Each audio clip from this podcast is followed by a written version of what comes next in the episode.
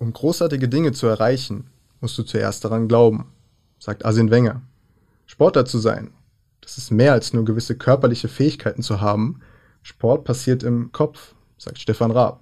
Das Wort mental gab es in meiner aktiven Zeit als Fußballer gar nicht. Es gab nur eine Zahnpasta, die so hieß, sagt Rudi Assauer.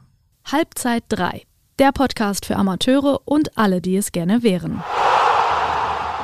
Erstmal herzlich willkommen zur 33. Folge des Fußball-Podcasts Halbzeit 3. Mein Name ist Tim Bellina und wir haben jetzt zum Einstieg mehrere Zitate gehört, die sich rund um unser heutiges Thema fassen. Aber was bedeutet dieses Mentale denn jetzt genau? Wer uns diese Frage mit Sicherheit sehr genau beantworten kann, ist mein heutiger Gast, Konstantin Kuhlmann. Konstantin ist Sportpsychologe und wir werden heute über verschiedene Dinge in diesem wichtigen Bereich sprechen und dieses Thema nicht nur im Kontext Leistungssport besprechen, sondern auch mehr in den Fokus des Amateurfußballs richten, um den Begriff des Mentalen mal richtig verstehen zu können. Herzlich willkommen, Konstantin. Ich freue mich, dass du da bist. Ja, ganz herzlichen Dank. Ich freue mich natürlich auch hier sein zu dürfen, freue mich über die Einladung. Ähm, herzlich willkommen auch an alle und für mich natürlich eine Herzensangelegenheit, über das Thema Sportpsychologie zu sprechen. Ja, deswegen freue ich mich hier zu sein. Jetzt stellt man sich in der Gesellschaft vielleicht auch oft vor, dass ein Psychologe irgendwie einen Patienten hat und diesen auf eine Liege irgendwie legt und ja, du verschiedene Übungen mit diesem machst, so wie, wie man es kennt, auch von früher. Das entspricht natürlich heutzutage nicht mehr der Wahrheit. Aber du bist Psychologe jetzt im speziellen Bereich Sport. Was unterscheidet zum Einstieg vielleicht nochmal einen Sportpsychologen von einem normalen, in Anführungszeichen, Psychologen und ja, welche täglichen Aufgaben kommen da auch auf dich zu? Ja, ähm, die Frage bekommt man oft. Ähm, in der Tat, dieses, ja, ne, mal eine Couch zu haben und auch da mit Leuten zu arbeiten, da nennt sich es eben Coaching und nicht Patient. Ähm, das gehört schon auch noch dazu. Am Ende des Tages ist es irgendwie natürlich auch eine 1 zu 1 Begegnung, die man immer wieder mit Sportlern haben muss. Und auch der Weg, ja, wie, was unterscheidet einen Sportpsychologen vom Psychologen? Am Ende des Tages ist Sportpsychologie einfach ein Unterbereich der Psychologie. Das heißt, es ist ein Teilbereich davon, ähm, beschäftigt sich genauso mit dem Erleben, dem Verhalten, dem Handeln von Menschen, aber eben im Bereich Sport. Und dann gucken wir eben ganz genau, oder ich in meinem Fall, ich arbeite dann zum Beispiel im Nachwuchsleistungsfußball und gucke, welche Anforderungen bringt der Sport mit sich. Ja, das heißt, was sind die mentalen Anforderungen, die ich im Spitzensport oder im Sport generell habe. Ja, das heißt, es ist so ein bisschen Schnittstelle, ja, Psychologie und Sportwissenschaften. Aber ja, ich komme eben auch aus der Psychologie und deswegen ähm, am Ende sind alle Menschen gleich und auch im Sport gibt es die gleichen Probleme wie überall anders. Ja, und das heißt, wir beschäftigen uns dann natürlich mit diesen typischen sportlichen Themen. Das heißt, was ist das? Vor allem im Nachwuchs natürlich Thema Umgang mit Druck, ja, Thema Umgang mit Ängsten, mit Rückschlägen, aber auch Thema, ich habe Schule, ich habe abends Training, ja, im, im, im Spitzensport sechsmal die Woche plus Spiel, ja, ich habe jede Woche oder jeden Tag eigentlich Druck, performen zu müssen, sonst ist vielleicht am Ende der Saison, ja, mein Lebenstraum vorbei. Ja, und dann in der Sportpsychologie letztlich teile ich so ein bisschen in, in drei Bereiche ein, die ich dann, die oft wiederkehren. Zum einen, und das ist mir immer das Wichtigste, ist es natürlich das Thema mentale Gesundheit. Das ist meine Aufgabe, meine Kompetenz, meine psychologische, ja. auch in so einem Verein oder im Sport in allen Bereichen einzubringen. Und dann vor allem natürlich darauf zu sorgen, ja, mentale Gesundheit zu stärken. Das heißt vielleicht auch ein großer Unterschied zu einem Psychotherapeuten oder zu einem Psychiater ist, ich mhm. arbeite maximal subklinisch. Das heißt wirklich nicht mit Leuten, die psychisch krank sind. Sobald da was ist, erkenne ich das vielleicht besser, dann ist mein Kompetenzbereich aber zu Ende und dann gebe ich weiter. Ja, dann habe ich meine Anlaufstellen. Mhm. Ähm, das ist einfach nicht mein Aufgabenbereich, sondern wir arbeiten dann eher ins Positive hier rein. Das heißt, natürlich nehmen wir so eine Sachen auf. Wenn ich aber erkenne, okay, das könnte was sein, was eine bessere Betreuung braucht, dann bin ich der Erste, der sagt, okay, wir brauchen jetzt psychologische Unterstützung. Zieht sich dann auch ganz klar die Grenze. Da, da haben wir Anlaufstellen, die ich immer wieder ja, nutzen kann. Ja, und dann geht's neben dem Thema mentale Gesundheit viel auch ums Thema Persönlichkeitsentwicklung. Mhm. Ganz spannend im Sport, weil du einfach, ja, so das Leben von einem Jugendsportler oder Nachwuchsleistungssportler ist einfach nochmal ein ganz anderes. Ja. Ich habe es eben schon mal gesagt. Es ist Vormittagsschule, vielleicht auch schon Training vormittags, Nachmittagstraining, Abendstraining, alles abgedeckt, von Athletik bis Ernährung. Und ähm, da bleibt viel auf der Strecke. Und genau das, was auf der Strecke bleibt, dann eben auch zu gucken, was bringen die Spieler mit und dann zu gucken, wie kann ich die Ressource nutzen, um auch eine Persönlichkeit aufzubauen, die auf vielen Facetten fußt. Mhm. Weil wenn dieses Leistungssportding mit 18 wegfällt, stehst du auf einmal da und hast diese einzige Säule, die dein, dein Leben ausgemacht hat, fällt weg. Und man muss ehrlich sein, wenn wir jetzt aus dem Nachwuchsleistungsfußball gucken, ist das bei 99 Prozent der Spielern einfach der Fall. Das klingt jetzt immer ganz gut, wenn ich das erzähle, aber es ist immer gar nicht so einfach. Ne, da Klar. wirklich dann mit den Sportlern zu arbeiten und zu sagen, was kann ich denn noch? Wer bin ich denn noch? Ja, und ähm, warum mache ich das hier überhaupt mit dem Sport oder mit dem Fußball? Und ja, deswegen zweiter Teil Persönlichkeitsentwicklung. Große Facette, aber immer gar nicht so leicht. Ne? Du hast natürlich auch Sportler, die, wenn ich dann komme und wir so ein bisschen in die Richtung gehen, die wollen gar nichts anderes. Die geben alles für ihren Traum, ne? Mhm. Und äh, deswegen ist es, ja, man bewegt sich eigentlich immer in Spannungsfeldern. Vielleicht so der, der dritte große Punkt, natürlich ganz wichtig, ist auch die Leistungsoptimierung. Am Ende des Tages ist es Leistungssport. Sportler und Trainer und alle möglichen kommen auch mit dem Wunsch auf dich zu, dass sie eben ihre Leistung auch im Mentalen optimieren wollen. Und dann gehst du natürlich auch in den Bereich. Wir werden einige Themen, die du jetzt genannt hast, auch nochmal ein bisschen spezifischer ansprechen. Sehr schön. Jetzt doch mal zum Allgemeinen, zur Sportpsychologie oder generell zum Mentalen. Jetzt gibt es im Sport bzw. Fußball vor allem immer die eine Seite, dass man trainiert, um körperlich fit zu sein, aber auch taktisch mit der Mannschaft arbeitet um in den Spielen dann irgendwie bestmöglich dann bereit zu sein. So, aber diese Ansicht ist ja, wie du auch schon gesagt hast, nicht ganz vollständig, denn im Sport, vor allem im Fußball, passieren auch sehr, sehr oft unvorhersehbare Dinge ähm, oder Dinge, die nicht mit reiner körperlicher ja. Auseinandersetzung zu tun haben in dem Fall. Und ja, das ist dann unser Bereich, den wir heute besprechen, der Bereich des Mentalen, der, der Bereich des im Kopf auch bereit sein. Meinst du, dass dieser Bereich in den letzten Jahren bzw. Jahrzehnten viel präsenter und wichtiger geworden ist, da das allgemeine Leistungsniveau im Profisport auf körperlicher Ebene jetzt oft sehr identisch ist und dementsprechend nur Nuancen über Sieg und Niederlage entscheiden. Auf jeden Fall. Ähm, anders wäre ich, glaube ich, auch gar nicht zu dem Bereich gekommen. Auf der einen Seite bin ich natürlich jetzt auch ein bisschen voreingenommen. Das heißt, dadurch, dass du Sportpsychologe bist, kriegst du quasi alles mit und bist bei allem sehr aufmerksam. Aber man muss sich nur mal Olympia angucken. Letztes Jahr, es kommt so oft mittlerweile in den Medien, es wird so viel nach außen getragen. Im Fußball, kommt es auch immer mehr, auch wenn alle sagen, es ist ein Tabuthema, alleine das zu sagen, ähm, zeigt ja schon was. Und klar, die, die Ausreizung im, im Leistungssport ist überall mittlerweile so hoch. Also wir haben körperlich sind alle auf höchstem Niveau, taktisch, technisch ist alles auf höchstem Niveau. Das ist halt dann die Frage, was ist der nächste Step? Und dann, ja, wenn du Sportler fragst, äh, wie viel ist denn überhaupt mental in deinem Sport? Ja, da gibt's Leute, die sagen 90 Prozent. Mhm. Und keiner wird 0% sagen. Und dass man sich jetzt dann dem Thema immer mehr widmet, um eben da auch einfach, was die Leistung angeht, besser zu werden, ist ja ganz klar. Wie wir auch am Anfang gehört haben, Rudi Assauer mit dem Zitat, mental war eine Zahnpasta und das gab es früher noch nicht. Und es ist schön zu sehen, dass auch natürlich gleichzeitig der Fußball sich in eine kommerzielle Richtung entwickelt, wo du noch mehr Leistungsdruck hast, wo noch mehr Geld im Spiel ist. Gleichzeitig diese Entwicklung der Sportpsychologie noch kam und diese Themen immer noch mehr aufkommen. Dann haben wir jetzt den Anpfiff zur ersten Halbzeit gehört. Das erste Thema, was wir besprechen werden, sind die Einflussfaktoren in der Jugend der Trainer spielt eine prägende Rolle ja, bei jungen ja. Fußballern. Jetzt nicht nur im Leistungssport, sondern auch im Amateursport. Man sieht den Trainer mehrmals in der Woche und nicht nur der Trainer, sondern das Umfeld mit den Eltern und der Schule spielen im Leben von Jugendlichen eine sehr, sehr große Rolle. Wie schafft man es als junger Fußballer mit all den ganzen Einflüssen und vielleicht auch gewissermaßen dem Leistungsdruck umzugehen? Ja, das ist eine sehr gute Frage. Und ich muss da immer nur wieder sagen, es kommt halt drauf an. Mhm. Jeder Mensch bringt eigene Dinge mit jeder Mensch nimmt eigene Dinge raus aus diesem Sport oder aus diesem Leben. Damit umzugehen und das richtig zu, ja, das richtig zu handeln, das ist, glaube ich, die Kunst. Aber da gibt's keine Patentlösung. So, das wird mhm. dir, ja, und jeder, der was anderes sagt, ähm, der wird dich anlügen, ja. ja, weil er irgendwas verkaufen will, weiß ich nicht. Ja. Aber ganz klar ist, ja, Trainer, erste Einflussgröße, gerade desto, desto professioneller es wird, die Trainer sind die Leute, die entscheiden. Das wissen die Spieler. Das heißt, die gucken natürlich permanent auf ihre Trainer sehen ihre Trainer, wenn die jetzt im Internat sind, sehen die ihre Trainer öfter als ihre Eltern, öfter als ihre Freunde. Ja, sechs Tage die Woche, wir haben es schon gesagt.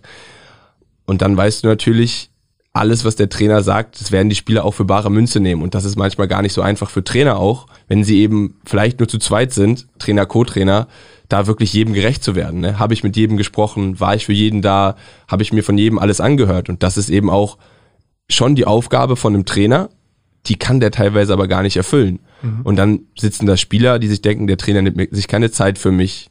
Also das ist so der erste große Faktor. Ganz mhm. klar, Trainer Riesenrolle, sind auch in einem Riesendruck, Ist es, ist es nicht so, dass äh, Trainer jetzt auch schon in den Trainerausbildungen ähm, auch sportpsychologisch dann geschult werden? Ja, also. Sowohl DFB, DFL, genau.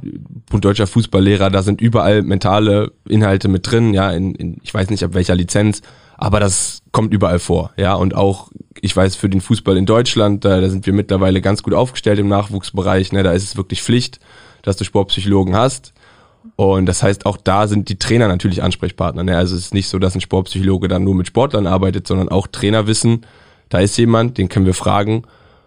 Und das ist eigentlich auch ganz schön, weil als Sportpsychologe ist das für dich ein Multiplikator. Ja, wenn ich mhm. Trainern was beibringe oder wenn ich nicht beibringe, das finde ich immer das falsche Wort, aber wenn ich mit Trainern arbeite, in die Reflexion gehe mhm. und sie mich auch was fragen, dann können sie das auf alle Spieler bringen, ja, in ihrem Kontext, in dem sie täglich mit denen arbeiten. Ja. Und das ist eigentlich ein schöner Multiplikatoreffekt. Also, wenn ich es mir wünschen könnte, würde ich sagen, klar, setz doch die Trainer hier hin und lass mich mit den Trainern arbeiten, noch mehr. Mhm. Dann erreicht es alle viel besser. Und jetzt zu den Eltern. Ich meine, die haben natürlich für ihr Kind eine Vorbildfunktion. Ich glaube, viele Kinder werden natürlich geprägt von ihrem Umfeld, in dem sie aufwachsen. Wie geht man mit sowas vielleicht um, wenn man ähm, ja, selbst äh, Probleme oder Herausforderungen in diesem Bereich hat mit Eltern, ob die als ähm, ja, Motivator oder Unterstützer gelten für das Kind oder als Druckpunkt ja. für das Kind auch? Ja, das, das Thema Eltern ist super, super schwierig. Auch wieder einmal logistisch. Ja, wenn du in einem, in einem mhm. Fußballverein oder so zum Beispiel guckst, ja, natürlich auch die, die Masse an Eltern, die unterschiedlichste Wünsche auf ihre Kinder übertragen, Anforderungen an die stellen. Und ich habe mal was gehört, was ich eigentlich ganz cool fand ähm, und woran sich es ist gar nicht so leicht zu sagen, was kann ich da als Sportler, als Jugendlicher machen, ähm, weil das sind immer noch die Eltern, ja, die haben natürlich auch eine Erziehungsaufgabe. Ja. Aber die Frage, die sich vielleicht auch Eltern stellen sollen und die man dann vielleicht auch als Sportverein, der mit den Eltern zu tun hat, ja, das heißt, oft nennt sich das Elternmanagement, finde ich immer ein komisches Wort, weil das klingt so, als würde ich die Eltern managen wollen. Mhm. Aber am Ende die Frage, was möchte mein Kind? Also was, was braucht mein Kind von mir als Elternteil? Was wünschen sich Kinder? ich weiß, du hast wahrscheinlich für dich selber auch eine Antwort parat, aber wenn jeder mal einfach, man kann bei sich gucken, was habe ich mir als Kind von meinen Eltern ja, am Spielfeldrand gewünscht, mhm. ja, dass sie mich irgendwie bedingungslos unterstützen, für mich da sind und sich freuen, mich Fußball spielen zu sehen, ja. Und dass es eben nicht darum geht, denen gefallen zu wollen, das ist nicht mein Trainer. Wir sagen das immer und haben das Gefühl, alle wissen das, aber in der Realität sieht es einfach immer noch anders aus. Wird es auch wahrscheinlich immer. Und da muss man sich fragen, ja, wie kriege ich die Eltern an Bord, wie kann ich als Verein, es gibt natürlich Elternabende und so weiter mhm. und so fort. Ja.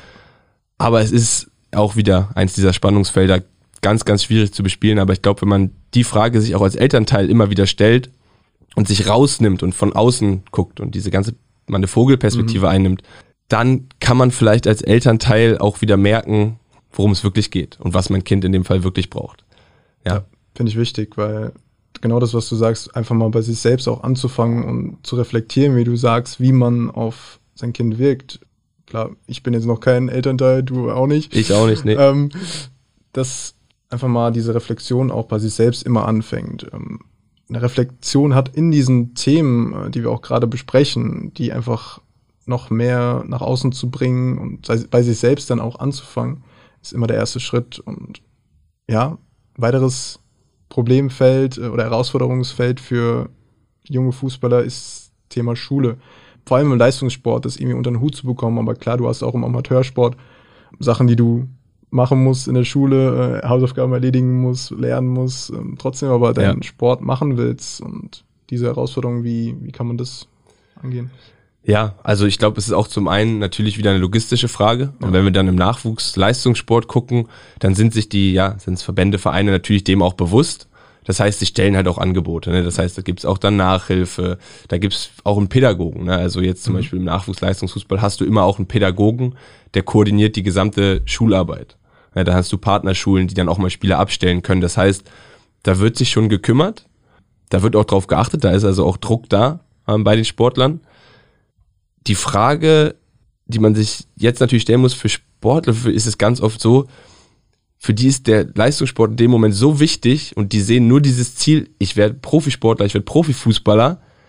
Schule ist dann einfach zweitrangig, obwohl das von überall eindoktriniert wird. Und ich weiß auch, dass die Vereine sagen, ja, Bildung, Ausbildung ist das Wichtigste. Weil das ist das am Ende, wo du auch, du weißt dann als Fußballverein, ich, ich erfordere viel von den Spielern, ich nehme viel ihrer Zeit in Anspruch. Das heißt, ich lege auch einen Wert auf Schule.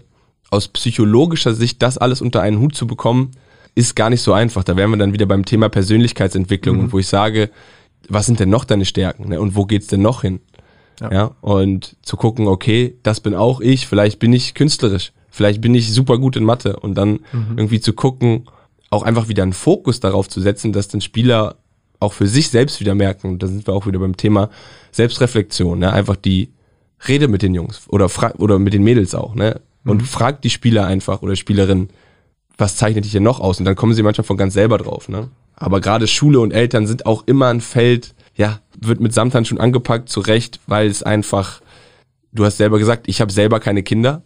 Wer bin ich jetzt, dass ich Eltern erzähle, wie ja. sie ihre Kinder zu erziehen haben? Das ist nicht meine Aufgabe. Und dementsprechend ist es halt auch bei Schule so. Ich werde mich nicht hinstellen und Sportler, Sportlerinnen sagen, mach so und so und so, sondern dann eben wieder Thema Selbstreflexion, dass sie vielleicht von alleine merken, was es auch noch braucht. Wir bewegen uns hier in vielen Spannungsfeldern und das ist auf jeden Fall Eltern, Schule, Sport, dieses Dreieck. Ja, bleibt spannend. Nächstes Thema. Du hast am Anfang gesagt, es ist deine Hauptaufgabe, positive Affirmationen vielleicht auch für das Kind äh, oder für den jungen Fußballer dann auch zu geben. Folgendes Szenario. Ein Spieler verletzt sich schwer und ist erstmal am Boden zerstört. Er weiß nicht, wie er mit der ganzen Situation umgehen soll und weiß nicht mehr weiter. Er findet aber den Weg zu dir. Wie gehst du die Gespräche mit dem besagten Jugendlichen an, um dort bestmöglich helfen zu können? Ja, ähm, sehr gute Frage, weil ich es vorhin auch gar nicht so erwähnt habe. Verletzungen, Regeneration, ganz, ganz großes Feld der Sportpsychologie. Und auch ein Fall, der sehr häufig vorkommt. Zum einen, weil verletzte Spieler natürlich auf einmal Zeit haben. Ja, das heißt, die können nicht am Training teilnehmen, ja, haben vielleicht die Reha-Maßnahmen, das ist auch schon haben immer gar nicht so wenig, sind dann aber oft dabei. Und der erste wichtigste Punkt ist auch einfach erstmal jemanden zum Reden zu haben, ja. Du mhm. bist auch im Leistungssport in diesem, ja, im medizinischen Bereich geht alles sehr schnell. Es ist, geht sehr auf die physische, biologische Ebene. Da wird alles getan. Aber mal einen, der dir auch, ja, zuhört, bei dem du dein, auch bisschen dein ja, Scheiß abladen kannst, sage ich einfach mal, ist dann so der erste Anknüpfungspunkt, dass die auch so den Reha-Prozess, die Verletzung für sich reflektieren können. Und dann ist es eben auch so ein bisschen die Selbstwirksamkeit zu erhöhen, indem du natürlich den Spielern auch Möglichkeiten gibst, okay, jetzt bin ich gerade verletzt. Die Spieler sind immer gewillt oder Spieler, Spielerinnen. Ne? Ich, die Frage, was kann ich noch machen? Und dann ist es halt auch wieder dieses, okay, mein mentaler Bereich, jetzt habe ich Zeit dran zu arbeiten, zu reflektieren. Und das ist dann eben sehr dankbar, dass die Spieler das Gefühl haben, sie können immer noch was tun, sie sind immer noch wertvoll für den, für den Verein, sie sind mhm. immer noch wertvoll für ihren Sport, ähm, wenn sie eben dann auf der Ebene arbeiten. Und da ist es dann, ja, meine Aufgabe, Spieler aufzufangen, Spieler auch ein bisschen aufzuklären. Und dann können wir auch in den ganz praktischen Teil gehen. Das heißt, wenn du Spieler hast, die aus schweren Verletzungen kommen, ja, besteht ganz häufig natürlich die Angst, sich wieder zu verletzen, mhm. eine Schwachstelle zu entwickeln. Aber auch das Thema halbes Jahr raus, vielleicht war es das für mich. Vielleicht bin ich danach raus weil das Sport, der Sport auch im Nachwuchsleistungsbereich so schnelllebig ist. Ja, das heißt, dann entwickeln sich Ängste. Und da jetzt, ich sage es immer wieder, ein Patentrezept, ganz mhm. schwierig. Mhm. Ja. Ich höre mir dann an, was haben die Spieler, was haben die Spielerinnen zu sagen, wo kommen die her, was macht die aus und dann eben zu gucken, was löst die Verletzung in dir aus und wie fangen wir das auf. Und wenn das dann eben das Thema ist, ich habe Angst, mich wieder zu verletzen, ich habe Angst, nie wieder in diesen Sport zurückzukommen, ist es dann auch die Aufgabe, ja, über ich sage es auch wieder, ja, nicht über Hinweise, nicht über Ratschläge, sondern eben über Frage, über Gespräche zu gucken, ja, was zeichnet mich noch aus, um auch mhm. die Motivation im Reha-Prozess oben zu halten. Was man dann ganz praktisch machen kann, ne, ist dann jetzt einfach mal aus dem Thema auch so mentales Training, Visualisierungsübungen. Ne, mhm. Die kannst du sowohl nutzen, ja, das heißt einfach mit der Vorstellungskraft imaginieren, kannst du dir Heilungsprozesse vorstellen. Das unterstützt tatsächlich den Reha-Prozess, ist wissenschaftlich belegt. Ja. Du kannst dir Bewegungsvorstellungen machen von von Bewegungen, bei denen du jetzt noch Angst hast, ja, im Reha-Prozess, sei das irgendwelche ja, Squat-Geschichten, irgendwelche einbeinigen Sachen, wo du noch nicht, du bist physisch schon bereit, der Arzt mhm. sagt, du bist physisch bereit, der Physio sagt, du bist physisch bereit, ja. dein Kopf will aber noch nicht. Mhm. Ja? Und das sich dann in der Vorstellung einmal durchzugehen, durchzuarbeiten, um so, ja, diese Blockade zu lösen, die irgendwo im Nervensystem noch verankert ist. Ähm, das sind dann so die ganz praktischen Dinge, die man da machen kann. Ja, so, sehr gut. Wir haben jetzt schon viele praktische Sachen gehört. Ich hoffe, wir kommen noch ein bisschen weiter in die praktischen Sachen. Das ist so auch heute eins der wichtigsten Ziele, die ich mir gesetzt habe, dass wir hier mit dir äh, jemanden haben, der wirklich diesen praktischen Bereich zeigen kann, was Klar. man auch für sich mitnehmen kann. Und ich glaube, wie du auch gesagt hast, dass es natürlich kein Patentrezept gibt für die Allgemeinheit, aber ich glaube, das ist ja auch irgendwo das Schöne, dass du mit den individuellen Menschen arbeiten kannst und immer was Neues hast auch. Ähm, würde ich auf jeden Fall sagen, dass das äh, sehr, sehr schön ist. Ja, definitiv. Ähm, das macht es natürlich teilweise schwierig, Ja, weil ja. du natürlich durch den Schnitt der Gesellschaft mit Leuten arbeitest im Sport. Das ist super schön für einen Psychologen, natürlich aber auch irgendwo immer eine Herausforderung und für einen Sportpsychologen. Unsere Zunft ist da immer hoffentlich meistens sehr vorsichtig mit irgendwelchen Tipps, Patentrezepten. Das funktioniert einfach nicht, so funktioniert der Mensch nicht. Ähm, Und das gilt auch für praktische Tipps. Du hast auch Spieler, die würden sagen, bei dem Thema Visualisierung, das ist gar nicht meins. Klar. Und dann bin ich der Letzte, der sagt, das musst du jetzt aber machen. Ja, dann gucken wir eben, was ist denn deins? Wo willst du denn hin? Hast du eine Vision davon, wo du hin möchtest und wie kannst du diese Vision mit Leben füllen? Ja, und dann kommen schon ganz viele Ideen auch von alleine. Ja, es gilt, glaube ich, für sich einfach, einfach mal auszuprobieren. Auch die Tipps, die heute da sind, wenn man selbst merkt, ah, da passt vielleicht was nicht, ah, kann ich jetzt Genau. mal ausprobieren. Ich habe das in dem Podcast da mal gehört und Ja. ähm, ja, wieso nicht? Ich probiere es einfach mal aus und vielleicht klappt es, vielleicht nicht. Aber einfach dieses Ausprobieren ist immer der erste Schritt. Ganz genau, ja. Offen sein, ausprobieren, ja, dem Ganzen auch eine Chance zu geben und dann kommt auch vielleicht manchmal was ins Rollen. Nächstes Thema zu den Einflussfaktoren in der Jugend. Social Media ist heutzutage ein sehr großer Bestandteil im Leben von vielen Menschen. Neben den positiven Seiten gibt es sehr, sehr viele negative Aspekte wie Hass, Beleidigung oder Mobbing etc. Wie geht man in der Sportpsychologie mit solchen Themen um, was ja auch ein neues Feld, das in den letzten Jahren entstanden ist? Ja, cool, dass du fragst. Thema Social Media immer sehr negativ beleuchtet, natürlich für die Sportler, aber auch irgendwo ein Weg. Ja, es ist halt heute einfach so, die bauen sich Marken auf und das geht auch schon früh los. Das heißt, da wollen viele Leute mitsprechen. Ähm, das heißt, wenn wir jetzt auch mal den Fußball verlassen, dann brauchen die Sportler das auch. Also ich weiß, in der Leichtathletik brauchst du das, um Sponsoren zu kriegen. Ähm, und auch da geht es eben wieder drum, ja, ein Mittelmaß zu finden. Das heißt, zu gucken, was poste ich, wen lasse ich da überhaupt kommentieren ähm, und wie sehr nehme ich mir das zu Herzen. Ähm, und wenn man das sich, dieses Thema zu Herzen nehmen und Hass im Internet, das ist, glaube ich, ein riesiges. Und das ist dann auch was, wo, wo Spieler, Spielerinnen, Sportler, Sportlerinnen auch zu mir kommen können und wir das reflektieren und dann eben auch einsortieren zu wissen. Ne? Das eben, wie schaffe ich das eben, mich, ja, ich würde sagen, kognitiv, das heißt vom Kopf her einfach davon zu distanzieren. Das ist manchmal auch wieder gar nicht so leicht, aber das wäre vielleicht ein so ein Schritt. Auf der anderen Seite sehe ich es auch, dass mein Eindruck zumindest, was so die, die üblichen Social-Media-Kanäle angeht, die Jungs und Mädels heute schon vorsichtiger sind und eben auch, ja, nicht so wie jetzt vielleicht unsere Generation, die das einfach alles ungefragt angefangen hat, wissen um die Gefahren, wissen auch um die, die Ablenkungspotenziale davon und damit ganz vorsichtig umgehen. Also ich erlebe sogar relativ viel, dass Sportler auch mit dem Wunsch zu mir kommen, weniger am Handy zu sein und es auch schaffen. Und, und sehr viel weniger am Handy sind, als ich das vielleicht bin. Spannend. Definitiv. Aber auch da sind es dann natürlich, unterscheidet sich auch von Einzelfall zu Einzelfall. Also so das Handy ja in der Kabine und so, das gehört schon immer noch dazu. Ja. Aber ja, da einfach eine, eine gesunde Distanz zu bewahren, ein Auge drauf zu haben, was man postet, wie man postet. Ähm, auch hier wieder Mittelme Mittelweg, Mäßigung. Ich sehe da aber äh, auf jeden Fall einen positiven Trend, aber vielleicht habe ich da auch einfach nur Glück gehabt und irgendwie mit den, mit den richtigen Leuten Kontakt gehabt.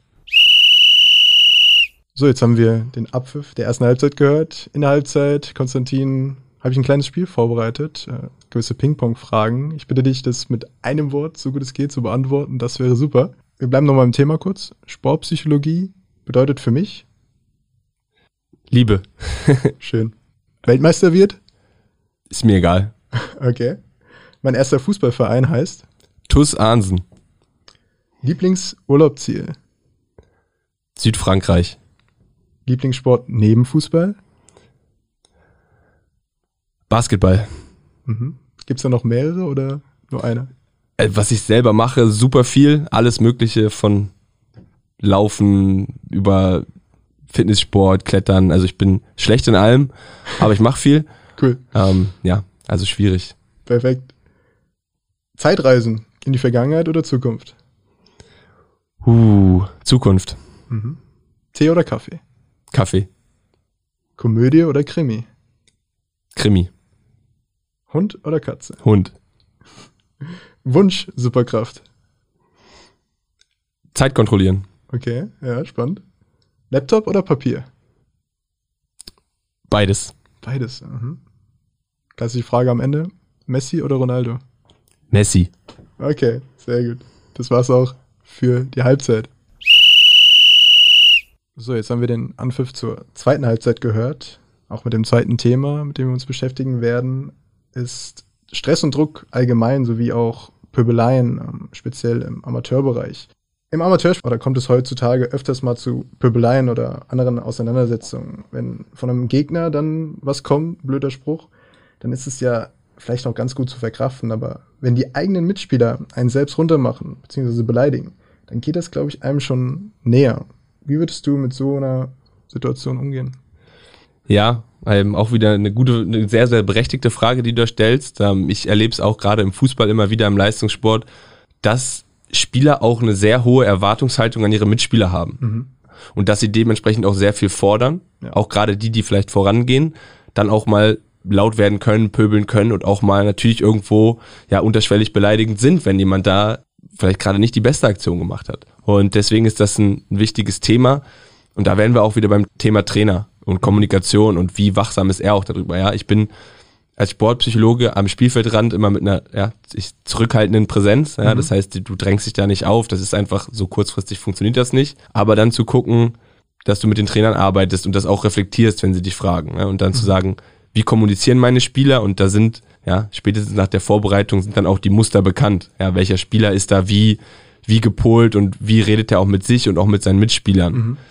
Das kann zu Streit führen und ich glaube, im Endeffekt geht es darum, dem Spieler der Spielerin das auch so ein bisschen zu spiegeln und so ein bisschen ja beiseite zu nehmen und zu gucken, mal nachzufragen, ja, was glaubst du, was du damit auslöst? Und auch immer wieder die Frage, ja, also wenn wir jetzt von einem Spieler sprechen, der dann vielleicht eher in die Kategorie fällt, ich, ich pöbel mal oder ich, mhm. ich fordere mal was, zu fragen, was glaubst du, löst das bei der Person aus? Was würde es bei dir auslösen? Dann auch wieder diesen Reflexionsprozess zu kommen. Ja gut, eigentlich zieht es mich eher runter und es macht mein Spiel noch schlechter. Und alleine, wir hatten es schon öfter, diese kurze Selbstreflexion, mhm. mal drüber nachzudenken, kann schon was verändern. Ne? Du ja. wirst es nie ganz, vielleicht ganz rauskriegen, aber du, du weißt, welche Konsequenz damit verknüpft ist. Und der Spieler, den das empfängt, da muss man auch ehrlich sein, das ist einfach schwierig. Ja, ich kann das dann auch nicht schönreden oder irgendwie bin dann der Wohlfühlmanager, sondern da musst du dann einfach an die Ursache gehen. Und das ist aber auch gerade, desto eher du in den Leistungssport gehst, stehen die natürlich unter so einer Beobachtung, dass das auch so schnell auffallen würde. Ja, die spielen ja auch leider nicht mehr immer nur für sich, sondern natürlich auch für Berater und Scouts und mhm. so weiter und so fort. Und jetzt im Amateurbereich vielleicht nicht, aber da ist es dann, glaube ich, auch Aufgabe von einem, von einem Trainer, diese Reflexion anzustoßen, wo du eben auch keine Sportpsychologen hast, die da jetzt den ganzen Tag rumtouren. Grundsätzlich ist es wichtig, wie du sagst, an der Ursache vielleicht auch zu arbeiten.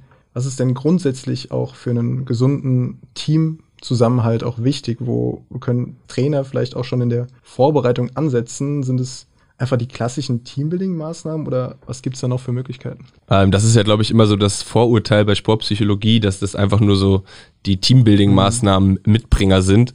Das gibt's durch mich gar nicht. Also wenn mich jemand fragt und wir möchten das machen, habe ich da natürlich coole Ideen. Aber Teambuilding findet eben auch außerhalb vom Platz, auf dem Platz, das findet jederzeit statt. Ja. Deswegen da jetzt einfach irgendwas raufzuklatschen, was Teambuilding ist, das bringt nichts. Ich mhm. habe jetzt, ich habe auch schon Trainer erlebt, das finde ich sehr, sehr weise. Ja, gewinnen ist die beste Teambuilding-Maßnahme. Das ist wahrscheinlich wirklich wahr. Und ähm, was Trainer in der Vorbereitung, also die Vorbereitung ist bei sowas super wertvoll. Natürlich brauchst du Teambuilding und da sind so ein Events auch wichtig und cool. Dafür braucht es aber keinen Sportpsychologen. Mhm. Also das, das weiß auch jeder andere, dass eine Kanufahrt gemeinsam oder gemeinsames Problem lösen irgendwie ein Team ja. stärkt. Was dann wichtig ist, ich finde es immer cool, ja, arbeitet ja, talentfreie Kriterien, Werte aus, die irgendwie diese Mannschaft ausmachen sollen.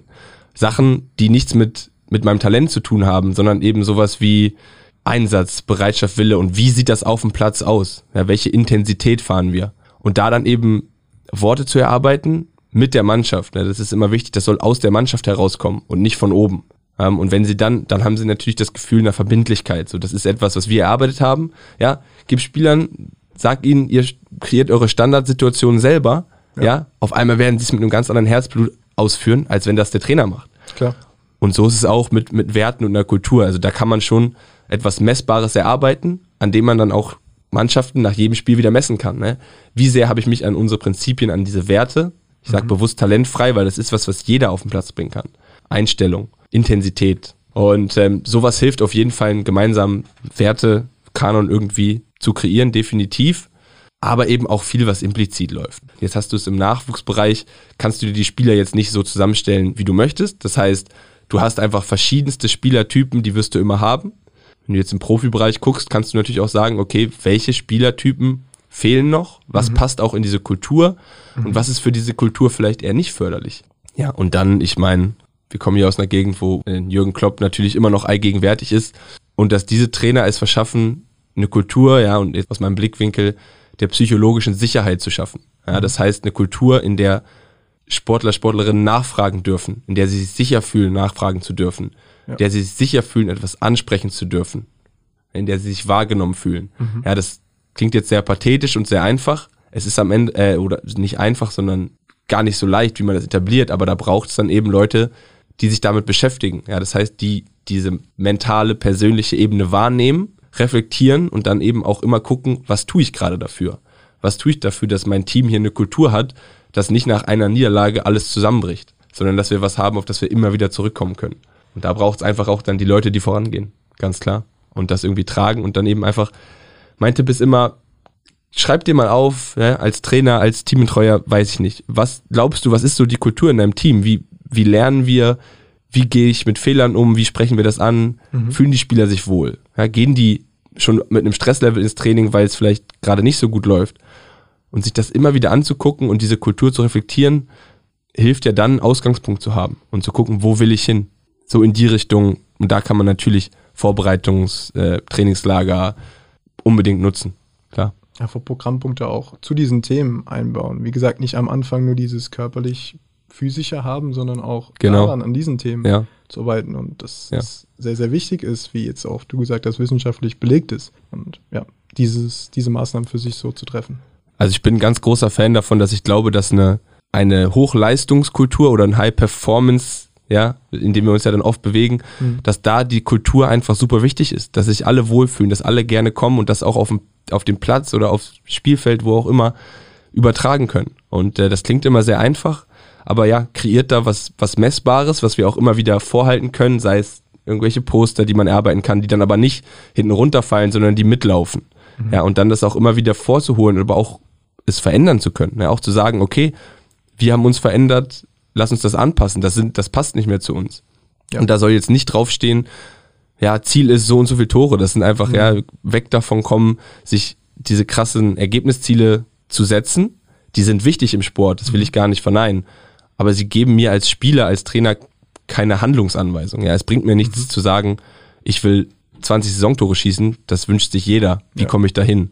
Und das sind eben alles irgendwie diese Kulturfragen, die man in der Vorbereitung klären kann, um dann eben eine Richtung vorzugeben. Ja, hey, aber das ist ja nicht nur, wie du sagst, High-Performance-mäßig, dass man solche Maßnahmen treffen kann. Ich kann mir das sehr, sehr gut auch vorstellen, einfach, dass man im Dorfverein so Klar. große an die Wand hängt in der Kabine und so diese Teamkultur auch im Amateursportbereich schafft. Klar. Also ich, ich bin selber auch Amateursportler und so, was, wenn ich gucke, was sind die Gründe, warum ich das mir immer noch antue in meinem Körper, dann steht da dieses ja, äh, Fußballergebnis, ich will hoch hinaus, irgendwie gar nicht ganz weit unten, ne, sondern da geht's dann eben um Soziale, was sind so die, die Leute, mit denen man auch zusammensitzen kann, kann man mal mit denen Bier trinken, so, das sind einfach dann auch die wichtigsten Themen und das ist im Amateursport das schafft natürlich ein Trainer auch, indem er Spieler mitnimmt, ähm, indem er ja irgendwie dann auch in der Situation vielleicht einen Mannschaftsrat hat, die sowas auch organisieren und das lebt dann einfach von den Menschen. Und ich glaube, deswegen sind wir ganz oft im Amateursport ja noch vorhanden, auch fortgeschrittenen Alters schon. Absolut. Ich glaube, einfach auch dieses Bewusstsein wieder vorzurufen, dass natürlich Wettkampf cool ist, aber der Spaß an der Sache im Prinzip das Wichtigste ist. Und ja, ja. das finde ich persönlich auch wichtig. Ja, warum habe ich mal angefangen mit dem Ganzen? Ne? Genau. Und äh, das will man sich ja irgendwie behalten. Und wenn man dann merkt, da bin ich nicht mehr, dann ist es vielleicht doch irgendwann gut. Ja. Oder dann muss man vielleicht was ändern. Ja. Wir kommen nochmal zum allgemeinen Thema des Mentalen zurück. Bo Svensson hat es in dem AZ Live Talk schon erwähnt ich zitiere, ich glaube, dass die mentalen Probleme von Fußballern allgemein immer größer werden und es in unserer aktuellen Fußballwelt oft noch immer ein Tabu ist, darüber zu sprechen. Es ist schwierig, sich in unserer heutigen höher, schneller, weiter Gesellschaft nach außen zu äußern, dass man mental gerade vielleicht ein paar Probleme hat. Sei es Umfeld, auf der Arbeit etc. Warum ist es deiner Ansicht nach immer noch ein Tabuthema damit in die Öffentlichkeit zu gehen und wie könnten dort auch Lösungen aussehen? Ich glaube, auch hier sind es wieder natürlich viele Gründe. Kommt auch immer auf den Sport drauf an. Ich glaube, gerade im Fußball ist es immer noch sehr, sehr tabuisiert, das ganze Thema. Ein Grund ist, glaube ich, und es ist sehr schade, dieses Thema Stempel. Ja, ich habe dann diesen Stempel, ja, hat mentale Probleme, ist vielleicht eine Unsicherheit, ist letztlich wie eine Verletzung. Und dann eben, ja, kriege ich vielleicht wieder keinen neuen Vertrag. Wer kauft mich noch, wenn ich diesen Stempel habe, einmal irgendwie mit einer Depression gekämpft zu haben? Und dann hat ja nicht nur der Spieler im Profibereich Anteil an sich, sondern der Verein hat ein Interesse daran, dass das nicht nach außen dringt. Der Berater hat ein Interesse daran, dass es nicht nach außen dringt. So, und obwohl alle sagen, das Thema ist wichtig, ist es dann im Einzelfall immer so, ja, jetzt gerade müssen wir vielleicht vorsichtig sein. Ne? Ist nur eine Vermutung, habe ich jetzt keinen Einblick rein, aber ich glaube, für einen Sportler selbst, der eben davon leben muss, Sportler zu sein, der weiß, es ist so tabuisiert, ja, der ist dann halt mit 21 noch nicht bereit, das zu sagen. Dann ja. vielleicht eher im späteren Alter oder in der Biografie später. Dann hast du natürlich auch den Sport immer noch geprägt, gerade den Fußball, ne, von diesem typisch männlichen, harten, ne, du hast es vorhin das Rudi Assauer genau. ähm, ähm, Zitat genannt. Das ist halt einfach immer noch da. Ne, so dieses typisch Männer, wir haben das früher nicht gebraucht, ihr braucht es auch nicht. Ja. ja, und diese Ansicht, ja, ich glaube, die stirbt vielleicht immer mehr aus, sonst mhm. wären wir nicht da, wo wir jetzt sind. Aber da kommt so viel zusammen und wenn eins dieser Zahnräder eben nicht bereit ist, das Thema in den Vordergrund zu stellen, dann kommt es eben auch nicht an die Öffentlichkeit und sondern erst im Nachhinein. So sehr Spieler dann, also wir haben da in Deutschland ja mit der traurigerweise mit der Robert Enke Stiftung, ja, mhm. damals nach dem ja, Suizid von Robert Enke auch wieder jemanden oder eine, eine Organisation, die das ganze Thema sehr vorantreibt, gerade im Fußball. Es ist dann halt so typisch deutsch, es muss erst wieder was passieren, dass sowas entsteht. Aber deswegen haben wir hier, ja, die, die Robert Enke Stiftung macht da für uns super viel und ich habe da schon ähm, sehr viel von profitiert und das ist, sowas ist wichtig, also weil du eben das Thema Aufklärung angesprochen hast und das ja. ist, glaube ich, wichtig, dass du immer wieder die Präsenz hast. Das ist halt ein Kampf auf Zeit, das ist dann eben etwas, was sich normalisieren muss. Da kannst du nicht einfach, ja, mit der Fliegenklatsche raufhauen und es ist da, mhm. sondern das Thema muss präsent sein. Ja, und das geht dann eben auch darüber, dass Profivereine eben Sportpsychologen engagiert haben, so, und die mit auch teilweise auf der Bank sitzen. Das muss es gar nicht haben, aber einfach das präsent zu haben und das vielleicht auch, auch auf der Vereinswebsite darzustellen irgendwie, ne? Ich weiß, Profivereine haben das, manche halten es eher hinter der, der Hand, ja, und über das Thema Präsenz wird es halt einfach normal. So wie es heute normal ist, sich vegetarisch zu ernähren, wird es dann vielleicht irgendwann auch normal sein, irgendwann, ja, sportpsychologisch oder im, im sportlichen Bereich auch über mentale Gesundheit sprechen zu dürfen. Und das, das ja.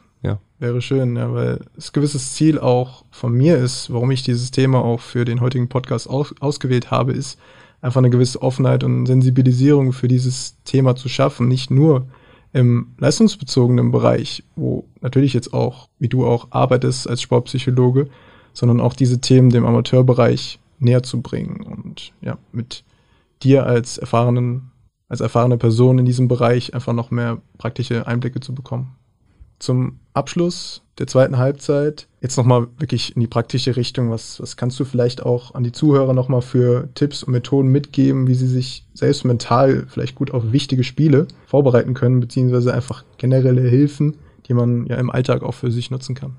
Ja, ähm, das ist eine sehr gute Frage. Ich glaube, viel von dem haben wir auch schon angesprochen. Ja. Wichtig ist eben, es gibt natürlich einmal so diese kurzfristigen Sachen, ne, das ist so dieses mentale Training wirklich, wo du sagst, ja, Umgang mit Rückschlägen im Spiel. Das ist vielleicht sowas, was, was Spieler, was ich auch als Spieler, glaube ich, in meiner Jugendzeit ganz gern genutzt hätte. Wie schaffe ich es? Genau, Resilienz. Wie schaffe ich es auch quasi schnell von einem Fehler wieder zurückzukommen? Das ist, glaube ich, was, was praktisch sehr wichtig ist. Ein Effekt, den man sich da so ein bisschen zunutze machen kann, ja, das ist der, ja, biologisch ist es der Winners-Effekt. Das ist quasi, ja, jeder kennt das, ich habe ein Tor geschossen, auf einmal kann ich laufen wie kein Zweiter und du siehst, dass ein mhm. Torschütze, der sprintet immer an und geht ins Gegenpressing. So ein, so, ein, so ein kleiner Erfolg, der löst Dopamin aus, Testosteron aus und hilft mir einfach. Und wenn ich einen Fehler gemacht habe, passiert genau das Gegenteil. Ja, das ja. heißt, ich ziehe mich vielleicht eher zurück, fange an zu denken, der Trainer nimmt mich gleich raus. Und heute mhm. wird es wieder so ein Scheißtag. Was mache ich bei der nächsten Aktion? Und dann geht man eher in so ein ein Rückzugsverhalten, Sicherheitsverhalten. Und was ich dann immer ganz cool gerne sage mit Spielern, hol dir deine, nach so einer Aktion oder auch zum Start von einem Spiel, um gut reinzukommen, hol dir deine kleinen Siege, Sachen, die du kontrollieren kannst. Nimm dir zum Beispiel vor, ja, die ersten fünf Minuten kommuniziere ich komplett positiv mit meinen Mitspielern und feuer sie an und gebe ihnen ein bisschen was. Ja, das ist dann das darf nichts Aufgezwungenes sein. Wenn man jetzt nicht der Typ dafür ist, sollte man vielleicht nicht kommunizieren. Und wenn ich es schaffe, das die ersten fünf Minuten durchzuziehen, ja, dann habe ich für mich diesen kleinen Sieg und komme vielleicht, ja, bring den Stein ins Rollen. Das gleiche kannst du auch machen, wenn du sagst, ich, ich hol mir einen Ball ab und mach paar einfache Pässe, einfach um Sicherheit zu kriegen. Ja. Ich kontrolliere mein, mein Auftreten, meine Körpersprache. Die ersten zehn Minuten kommen dann gut rein. Und da geht's dann eben, ja, gibt es keinen Patenttipp wie immer, sondern was passt zu mir, was mhm. bin ich für ein Spielertyp, wo hole ich mir diese kleinen Siege? Und dann kann man, glaube ich, so eine, schafft man es eben, diesen Rückschlag, einen Fehlpass, ein Gegentor verursacht, vielleicht abzuhaken und in dem Fall aber nicht abzuhaken, sondern wirklich zu akzeptieren. Das ist eben nicht mehr, ja, man würde jetzt sagen, das ist nicht mehr mein Arbeitsgedächtnis, also als Sportler dann eben das, was du die ganze Zeit in deinem Kopf hast, zu blockieren, sondern wirklich, ich sage jetzt, ich akzeptiere das und die nächsten fünf Minuten mache ich dies und das und hole mir meinen kleinen Sieg. Vereinfache dein Spiel mental. Ja, wir haben, wir haben oft gar nicht so einen genauen Plan, wie will ich überhaupt im Spiel wirken. Mhm. Ja, ich gucke jetzt zum Beispiel bei mir, ich arbeite dann für mich mit Adjektiven. Ich sage so, ich möchte, dass ich am Ende des Tages sagen kann, ich habe einfach und dominant gespielt zum Beispiel. Ja, weil ich weiß, ich bin vielleicht ein Spieler, der macht es manchmal zu kompliziert. Ja. Und dann sage ich einfach, wie sieht einfach aus auf dem Platz? Ja, kurze Kontakte, kurze Pässe, die einfachen Dinge richtig machen. Und wenn ich das weiß, wenn ich mir immer wieder sage im Spiel, ja, dominant und einfach, kann ich das in Aktion im Zweikampf sehen, Dominanz. Dann kann ich das in Ballaktion sehen, ja, und dass ich dann quasi, ja, meine Adjektive finde. Andere Sportler haben dann da wieder andere. Ähm, und dass du dann die langsam so einen mentalen Gameplan aufbaust. So, und das sind, glaube ich, die, die kurzfristigen Sachen. Aber natürlich ist auch das langfristige und das größere Bild natürlich wichtig. Immer wieder, warum mache ich diesen Sport? Um ja. dann eben auch in der Lage zu sein, wenn man weiß, warum man das Ganze macht und auch weiß, was man gut kann und sich das immer wieder auch vorhält, vielleicht auch aufschreibt, was man gut macht, baust du eben langfristig ein Selbstvertrauen in dich auf. Und das ist eben immer noch, wie du schon sagst, die beste Art und Weise, resilient zu sein. Jemand, der ein unfassbares Selbstvertrauen hat, der geht mit Rückschlägen, der braucht es gar nicht. Den, den juckt das dann in dem Moment nicht, der kann einfach weitermachen. Das ist dann eben dieses immer wieder back to the roots. Mhm. Warum mache ich diesen Sport? Hilft da ganz vielen, ganz vielen Sportlern, glaube ich, weiter. Aber wie gesagt, es ist immer gar nicht so einfach. ähm, ich glaube, den, den praktischsten, coolsten Tipp habe ich fürs Thema Elfmeter. Ja, okay. Weil es ist ja dann für den Fußball eine sehr standardisierte äh, Art und Weise, ja. Fußball zu spielen, die sonst nicht so oft vorkommt im, im Fußball. Und da gibt es super Wissenschaft zu. Beim Elfmeter, ja, desto länger du dir Zeit nimmst nach dem Pfiff des Schiris mhm. beim Anlauf, ja, desto höher ist die Wahrscheinlichkeit, dass du triffst. Ja, jetzt keine 20 Sekunden, aber einfach kurz warten. Ja, das ist so der Tipp eins dann ruhig atmen vorher, ja, das heißt wirklich in den Bauch atmen und langsam ausatmen, ja, um den Körper runterzufahren. Ja, auch dann hast du eine, eine höhere Wahrscheinlichkeit, ja, die haben da einfach zigtausende Elfmeter ausgewertet und sich das angeguckt, so die Muster. Mhm. Und dann, wenn man es wirklich auf die Spitze treiben will, das ist im Profisport hast du es auch schon viel, mhm. im Amateursport kommt es glaube ich gar nicht so vor, dass die Mannschaften ihren Spieler beschützen, der schießt. Das mhm. heißt, dass sie sich um den stellen, dass keiner mit dem irgendwelche Spielchen machen kann. Ja, okay. Das sind dann so Kleinigkeiten, ähm, ja, also ich nutze das bei Elfmetern selber. Ja, ich, ich lasse mir immer Zeit nach dem Pfiff, fange meine Routine erst an, wenn quasi alle ruhig sind. Ja, atme tief durch. Und das heißt natürlich nicht, dass er immer reingeht. Auf ja, keinen Ich wollte gerade fragen, hat es schon immer funktioniert dann, oder? Nee, ähm, ja, ich glaube, seitdem ich das mache, war es okay. Ja, ähm, okay. Liegt aber auch nicht immer nur an mir, liegt manchmal auch am Torwart. Ja, gut. Nein, also ja. man, man muss sich wirklich und das ist, glaube ich, auch ein wichtiger Tipp im Sport. Sportler, wir sind ja immer alle abergläubisch.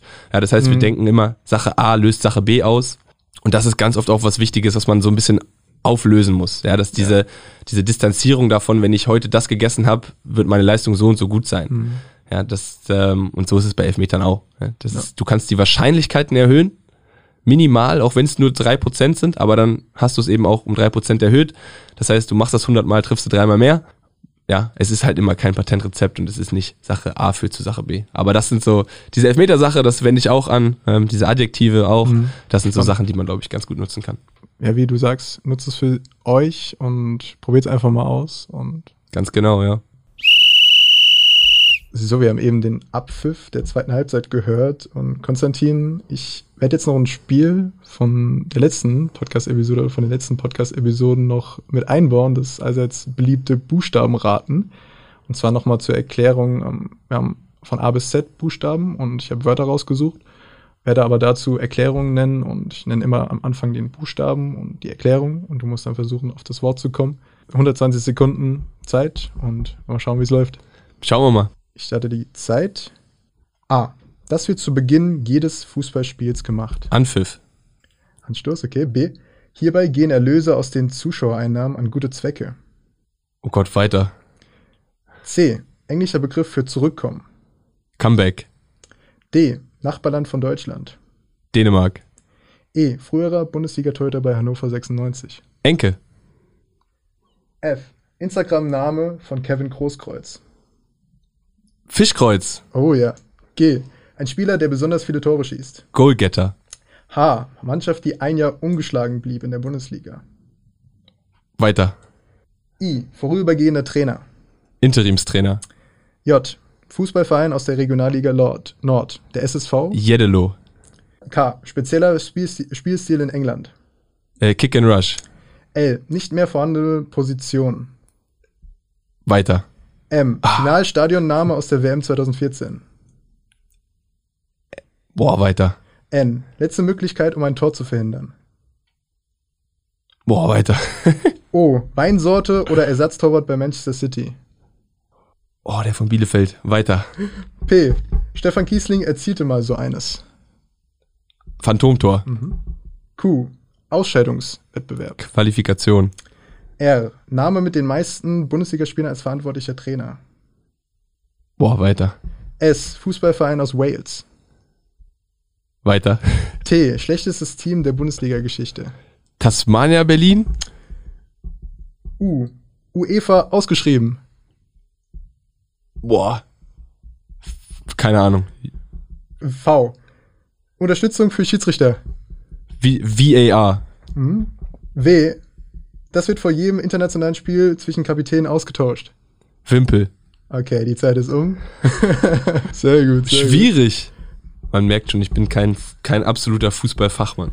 Ich hab's versucht auch ein bisschen schwieriger zu gestalten, nicht so einfach, aber wir können ja nochmal gerne durchgehen. Anstoß A hattest du.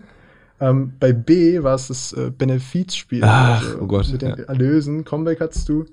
Dänemark war richtig. Robert Enke. Ja, Sehr, sehr cool, dass du das auch vorhin erwähnt hast und wir Ja. jetzt auch nochmal hier ja. das hatten. Ähm, Fischkreuz. Ja, sehr, als sehr alter, cool. als alter Dortmund-Fan. Ah, okay, ja. Dann Goalgetter.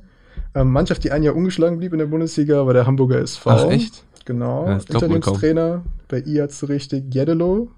Ich komme aus dem Norden. Ah, Ja, ja. okay. Ja, gut, das ist natürlich. Dann einfach gewesen. Kick and Rush mit K. Äh, nicht mehr vorhandene Position bei Ja, L. Libero, ne? Libero ist dir Ja. dann auch noch aufgefallen. Ne? Äh, gestern noch drüber geredet, über den Libero. Ja.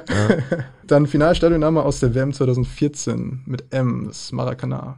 Ach Gott, das war ja, ja, ich war die ganze Zeit bei Südafrika. Ne, Ja, ja genau. klar, Brasilien, Gott. Genau, Brasilien. Dann Weinsorte und Ersatztorwart bei Manchester City ist Ortega. Ortega, ja. Ortega Moreno, aber Ja, mit die O Ortega. Weinsorte hätte ich nicht gekannt, Ja. aber hat er sogar letztens noch gespielt, ne? Genau. Ja, dann habe ich, ja, Ortega. Ja. Ja. P. Stefan Giesler jetzt wieder mal so eins, Phantomtor hattest du. Q. Qualifikation. R war der Name mit den meisten Bundesligaspielen als verantwortlicher Trainer war Otto Rehagel. Oh, ja, hätte ich nicht gewusst. Genau. Ein Fußballverein aus Wales, zugegebenermaßen vielleicht ein bisschen schwierig, ähm, aber Swansea City. Okay, ja. Genau, äh, Tasmania Berlin hattest du. UEFA ausgeschrieben. Ja, das ist vielleicht ein bisschen gemein gewesen, dass es dann so lang ist und du da darum überlegen musstest. Ich hätte es auch persönlich nicht gewusst. Das ist die Union of European Football Association. Okay, krass. Genau. Gut zu wissen. Ja. Auch mal gut zu wissen, ne? Ähm, Video Assistant hast du ähm, und Wimpel. Genau. Sehr schön. Ich glaube, da bist du gut dabei. Auch für das erste Mal. Doch gar nicht so schlecht, ne? War doch, war doch ganz gut. Hat Spaß gemacht, ja. Sehr cool. So ist man wach und fit. So, das war's dann auch schon mit dem Buchstabenratenspiel. Wir kommen jetzt noch zum Anpfiff der dritten Halbzeit. Hier ähm, bei uns in dem Podcast. Zum Abschluss ist einfach noch ein entspannter Talk. Mich würde es einfach mal nochmal persönlich interessieren, was war so der Ausschlag für dich oder wieso hast du dich für den Bereich Sportpsychologie entschieden? Was ist da so deine Motivation oder auch Faszination? Erzähl gerne mal. Ja, ach, das ging eigentlich los. Ähm, Abi gar nicht so richtig gewusst, was ich machen will, weil ich mich alles immer interessiert hat. Ähm, Hab aber zu dem Zeitpunkt natürlich immer Sport gemacht, viel Fußball gespielt, war da von vorne bis hinten überall dabei ähm, und wollte dann einfach irgendwas studieren. Ähm, hab da mal kurz ein bisschen geguckt, nochmal abgebrochen und bin dann bei Psychologie gelandet. Irgendwas, wo ich gesagt habe, da kann ich auch viel mitmachen. Ähm, da lerne ich was, was es in der Schule gar nicht gab bei uns. Also hatten wir nie Schulfach Psychologie, wo Ja. ich herkam, gab es nicht. Das ist auch Ja. nochmal so ein Thema, ne, dass man vielleicht in der Schule schon solchen Themen irgendwie mal anfängt. Ja, das gibt's, weiß ich auch. Ja? Mhm. Dann eher in städtischen Regionen, wo dann vielleicht auch ein bisschen ja, mehr Personal ist, weiß ich nicht. Ja. Aber klar, ähm, du hast natürlich dann irgendwie durch Ethik oder so oder auch religiö religiöse Anteile, ne, das ist irgendwie auch wichtig. Klar, Spiritualität, Religiosität für Spieler auch ein Riesenthema. Auch Ja. was, wo ich merke, kannst du immer, also Spieler, die sehr religiös sind, mit denen kannst du auch sehr gut arbeiten. Mhm. Weil dieses Thema Reflexion und sich mal mit anderen Dingen zu beschäftigen, das, das ist auch wieder ne, eine Quelle der Persönlichkeit Ja. ja, bin dann eben nach Hamburg, habe Psychologie studiert da an der Uni, ähm, immer nebenbei Fußball gespielt und dann irgendwann auch eine Mannschaft übernommen. Einfach so Kreisliga, erst eine, ja, das war dann eine, eine A-Jugend, dann irgendwann eine E-Jugend und da einfach gemerkt, das war wirklich so der Knackpunkt in dieser A-Jugend. Ähm, ich war als Trainer, mich hat es wirklich interessiert, wie meine Mannschaft spielt. Das war vorher bei denen nicht immer so der Fall und die kamen zu mir und meinten, hey, voll schön zu merken, dass du am Spielfeldrand nicht nur mit den Eltern quatscht, sondern dass so, dass wir dir wichtig sind. Mhm, cool. Ja, und mir war jetzt nicht wichtig, dass die gewinnen und mir hat einfach super viel Spaß gemacht, mit jungen Menschen zu arbeiten. Das klingt immer so abgedroschen, aber es war einfach Ja. schön und ehrlich und das am Fußballplatz. Schön. Und da habe ich gemerkt, was für einen Unterschied das machen kann. Ne? Und, und ähm, für mich selber war es vorher gar nicht mal so Thema, obwohl ich schon Psychologiestudent war, habe ich mich damit für mein Spiel und so gar nicht mit beschäftigt. Ne? War natürlich auch anderes Niveau. Aber dann habe ich gemerkt, ja, wie unfassbar viel da ist, habe mich dann so ein bisschen angefangen zu informieren, ne? gibt's das? Und ja, Mhm. dann kam irgendwie eben, ja, dieser Studiengang in Köln gibt's eben einen, an der Sportschule den Masterstudiengang, es gibt mittlerweile auch noch andere. Und dann habe ich einfach gemerkt, ja, das ist, ich möchte diese Leidenschaft für Psychologie auf der einen Seite und für den, für den Menschen hinter dem Sportler, der ja immer ist, und das ist ja auch immer das irgendwie Wichtige, das sich zu erinnern, Absolut. das zu verbinden mit meiner Leidenschaft irgendwie Sport in alle Richtungen. Es muss nicht Fußball sein. Dann war eigentlich, dann hab ich, bin ich quasi das Risiko gegangen, hab's gemacht und hab ab Tag eins des Studiums gemerkt, okay, super cool. It. Hier kannst du dich äh, voll ausleben. Ja, das war so der Weg und dann, ja, dran geblieben. Jetzt Cool. bin ich da, wo ich bin, genau. Cool, spannend, ja. Finde ich, finde ich auch geil, dass ich da mit dir nochmal hier sprechen kann und dich als Kontakt zu haben, weil mich absolut auch diese Themen sehr, sehr interessieren und sehr, sehr cool. Ich wünsche dir da auf deinem Weg mit der Sportpsychologie und auch im Fußball jetzt auch hier im Podcast nochmal alles Gute. Danke. Und ähm, zum Abschluss äh, darfst du gerne einfach nochmal eine Message mitnehmen. Da sind wir nochmal bei dem Praktischen. Aber wie gesagt, das ist mir sehr, sehr wichtig. Ja, Darfst du gerne eine Message äh, mitgeben, die für dich persönlich einfach wichtig ist, Ja. hier nochmal nach außen zu bringen? ja, für den, für den Amateursport, für den Sport generell, ähm, gerade im Sport, es wird immer sehr, sehr viel übereinander geredet, es wird sehr viel bewertet, eingeordnet, ja. Und mir ist es immer wichtig, ja, manchmal kommen Leute auf mich zu, fragen mich was, ja, und das ist nicht meine Aufgabe, für irgendwen zu berichten, sondern ich sage dann immer, oder habe es mir angewöhnt zu sagen, hey, spricht miteinander, fragt die Leute, redet doch miteinander. Und ich glaube, das ist, fällt einfach gerade im Leistungsbereich dann oft zu kurz, ja, weil einfach viel übereinander geredet wird. Und das gehört auch dazu. Das ist Teil dieses Sports. Aber ich sage auch immer wieder, kommt doch miteinander ins Reden. Dann lösen sich ganz viele Dinge von alleine, dann baut man Sympathien auf, zeigt Empathie. Und ähm, ja, das ist ja keine, keine Formel nur für, für Sport. Ist jetzt vielleicht auch wieder ein bisschen pathetisch, aber es ist einfach brutal wichtig. Ähm, und das ist, glaube ich, so eine Message, die ich immer ganz gerne ja, mir auch wieder vorhalte. Sehr schön. Ich glaube, das waren gute Abschlussworte. Ich danke dir für deine Zeit, dass wir über dieses Thema sprechen konnten, das Thema der Gesellschaft einfach noch mehr näher bringen konnten, äh, nicht nur im Profisport, sondern auch im Amateurbereich. Danke, dass du da warst. Sehr schön. Ja, ich bedanke mich. Hat Spaß gemacht und gute Arbeit, die ihr leistet. Danke. Das war die heutige Ausgabe von Halbzeit 3. In diesem Podcast sprechen wir über Themen, die den Amateurfußball in Wiesbaden, Rheinhessen, Nahe und Darmstadt bewegen. Ihr wollt keine News mehr verpassen? Dann schaut auf fupa.net vorbei und sichert euch jetzt die kostenlose Fupa-App.